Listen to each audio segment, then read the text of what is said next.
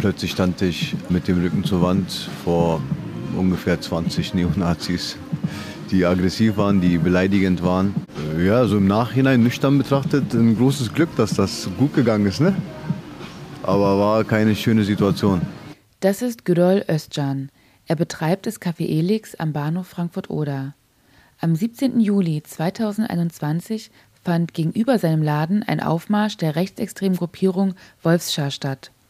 Gürol hat mir gerade geschildert, was ihm später am Abend nach der Demonstration widerfahren ist. Ich bin Katharina Schmidt und in dieser Folge von Dittes Brandenburg schauen Jackie Westermann und ich an den ganz rechten Rand der Gesellschaft. Denn in den 1990er Jahren war Frankfurt-Oder maßgeblich von rechtsextremen Strukturen geprägt, also den Baseballschlägerjahren, wie der Journalist und Autor Christian Bangel diese Ära heute bezeichnet. Wie sieht es denn nun in der Gegenwart aus? Neonazis gibt es offensichtlich noch immer in der Oderstadt. Aber ist es noch so schlimm wie in den 90ern? Und stellt sich ihnen jemand entgegen? Dit ist Brandenburg der Podcast der Märkischen Online-Zeitung. An einem kalten Augusttag sitzen Güdol und ich vor seinem Café, das er seit fünf Jahren betreibt.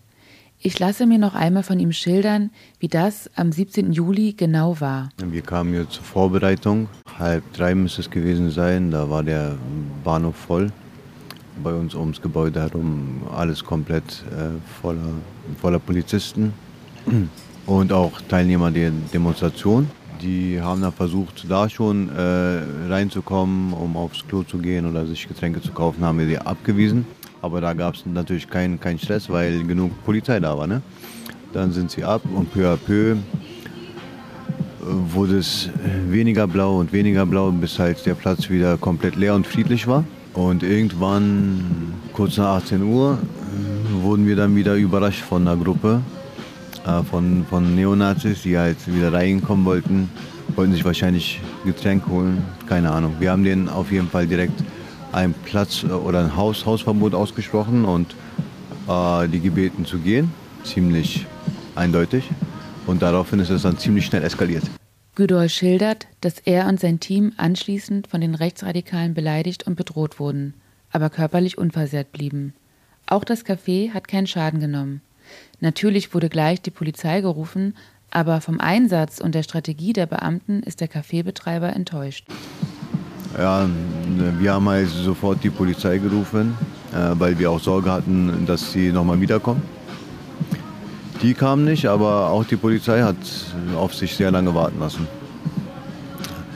Verstehe ich nicht, dass wenn man weiß, dass ein Teil der ähm, Demo-Teilnehmer aus Berlin mit dem Zug angereist ist, dann ist das jetzt kein großes Kunststück äh, zu errechnen, dass dieser Teil zumindest wieder mit dem Zug abreisen wird. In der Rückschau ist für den Betreiber des Café Elix das größte Paradox dieses 17. Julis, dass er sich extra bemüht hatte, eine Begegnung mit den Neonazis zu vermeiden. Vor allen Dingen äh, wusste ich ja von, von den organisierten Gegendemonstrationen und ich wollte mich aktiv davon fernhalten. Ich war ja eingeladen, mit gegen zu demonstrieren. Finde ich auch eine gute Sache finde ich auch toll, dass äh, die Leute sich dagegen engagieren und Flagge zeigen und, äh, und auch Gesicht zeigen. Einer, der am 17. Juli Gesicht gezeigt hat, war Jan Augustiniak. Er sitzt für die Linken in der Stadtverordnetenversammlung in Frankfurt-Oder, hat aber mit uns in seiner Funktion als Sprecher des Bündnisses Kein Ort für Nazis Frankfurt-Oder gesprochen. Ich, Jackie Westermann von Dittes Brandenburg, habe mich am Ort des Geschehens mit ihm getroffen. Am 17. Juli versammelten sich auf dem direkten Bahnhofsvorplatz etwa 300 Menschen. Erst bei Sonnenschein, dann bei strömenden Regen, um gegen eine rechte Bruderschaft zu demonstrieren, die zu einer Demonstration aufgerufen hatte an dem Tag. Und wir setzten uns dann mit unserem Demonstrationszug bei strömenden Regen in Gang in die Innenstadt. Das Bündnis Kein Ort für Nazis Frankfurt-Oder setzt sich seit zehn Jahren aktiv gegen Rassismus und Faschismus ein und stellt sich Nazi-Aufmärschen in Frankfurt-Oder und der Umgebung entgegen. In den letzten Jahren sind auch noch Gegenproteste bei Querdenker-Demos oder AfD-Veranstaltungen hinzugekommen. Doch sie haben sich aus einem ganz bestimmten Anlass gegründet. Wir hatten im Jahre 2011 eine Ankündigung einer rechten Demonstration aus dem Umfeld der damaligen Blood and Hannah Bewegung. Die wollten ja einen Ian Stewart Gedenkmarsch und später am Abend in der Region ein Konzert abhalten. Das wurde zwei Tage vor dem äh, Demotermin verboten und im Vorfeld, so ab, wir sind im August 2011, haben sich mehrere zivilgesellschaftliche Akteure aus den Parteien, Gewerkschaftsspektrum der Vereine, die linke Bildungsarbeit machen, Initiativen aus der Uni wie dem AStA zusammengetan und haben halt überlegt, was kann man tun. Das war nach 2007 einer der ersten Nazi-Aufmärsche, den diese Stadt erlebt hat. Also quasi so der erste nach den Baseballschlägerjahren, wenn man so will. Und zu der Kundgebung, die wir dann trotz alledem gemacht haben, kamen etwa 100 Leute vors Kleistforum.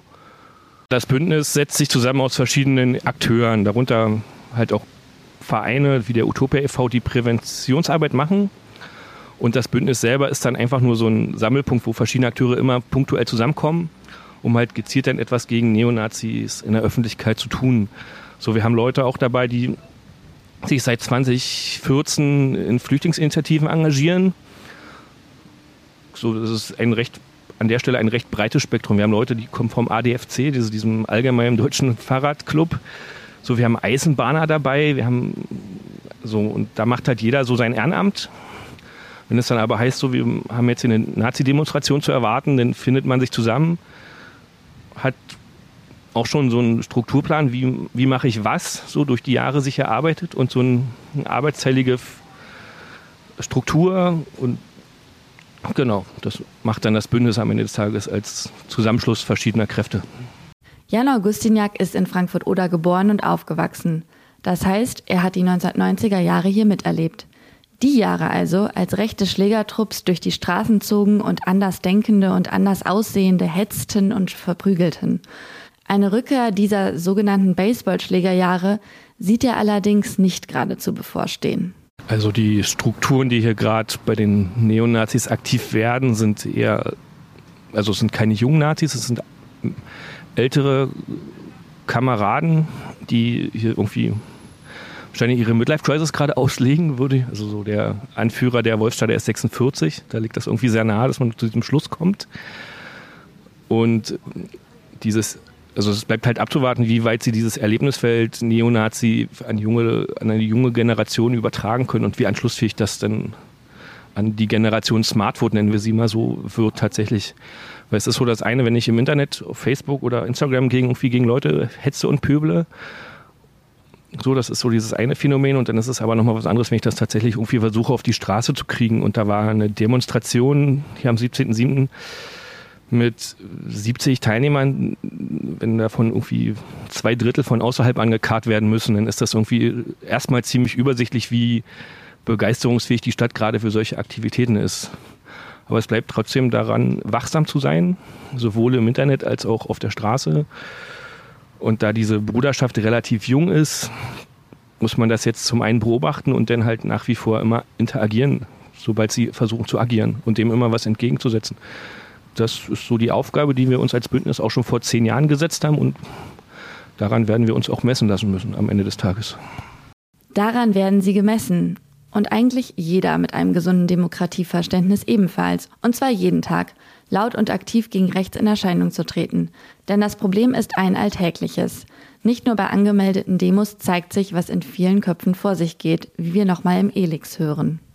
Äh, gab immer, immer mal wieder Vorfälle.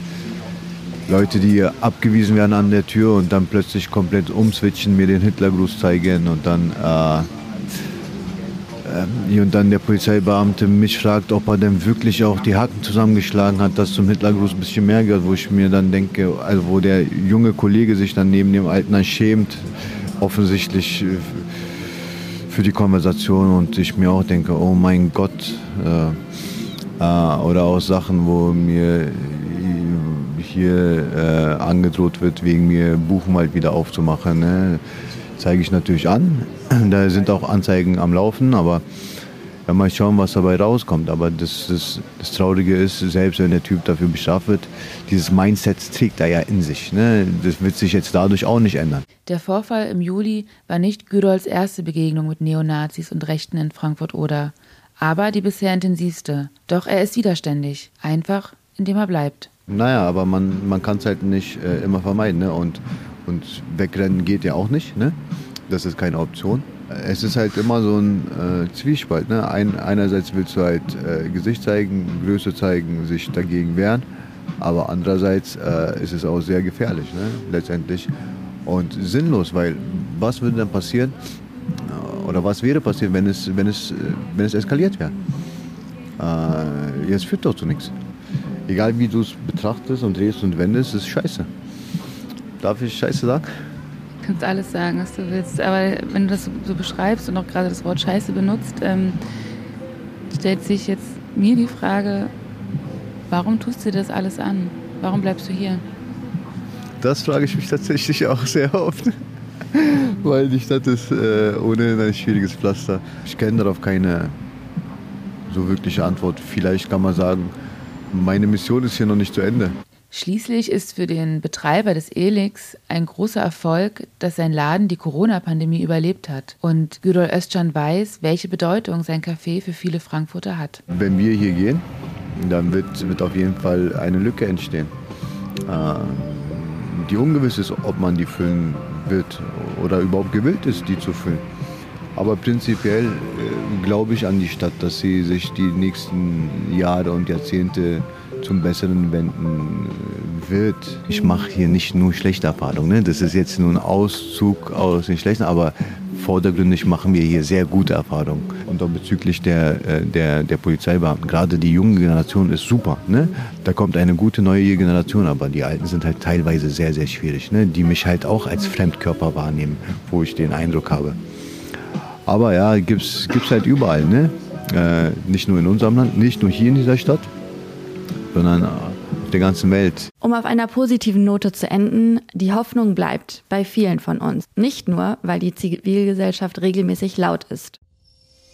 Dit ist Brandenburg. Der Podcast der Märkischen Online-Zeitung.